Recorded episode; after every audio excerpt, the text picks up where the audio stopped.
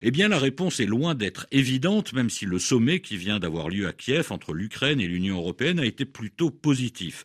L'Ukraine souhaite bien sûr une adhésion rapide à l'Union européenne, à cause ou grâce au conflit déclenché l'an dernier par Moscou. Elle a déjà obtenu rapidement le statut de candidat, ce n'était pas acquis au départ, mais le processus à partir de ce statut est long.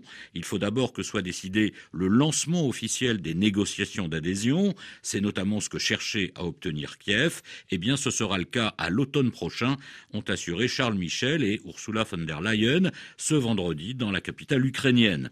Commence alors pour le pays candidat une longue période de mise à l'épreuve. Il doit prouver que sur un grand nombre de critères, état de droit, respect des libertés publiques, la séparation effective des pouvoirs, la lutte anticorruption, il répond aux exigences de l'Union européenne qui se définit à la fois par une adhésion à des valeurs démocratiques et un état de fonctionnement de l'économie satisfaisant. Si on regarde les exemples précédents, ce processus prend au mieux de 4 à 5 ans, au pire une quinzaine d'années, comme pour certains pays balkaniques qui ont déposé leur demande en 2008 et ne sont toujours pas membres de l'UE. Le processus peut même être gelé, comme pour la Turquie, candidate depuis 1999. Les discussions sont au point mort depuis 2016. Alors dans ce tableau où se situe l'Ukraine, eh bien son bilan sur l'ensemble euh, de ces critères n'est pas vraiment satisfaisant, notamment sur la lutte anticorruption, même si des progrès ont été enregistrés tout récemment, mais il reste beaucoup à faire dans ce domaine. En fait, les Européens ne sont pas tous d'accord sur le rythme de l'adhésion de l'Ukraine.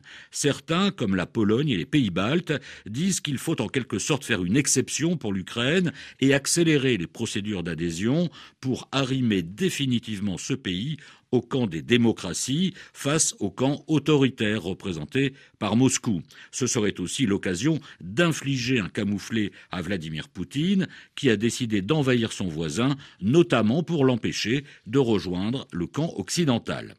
D'autres pays sont plus sceptiques ou plus réalistes, comme on voudra.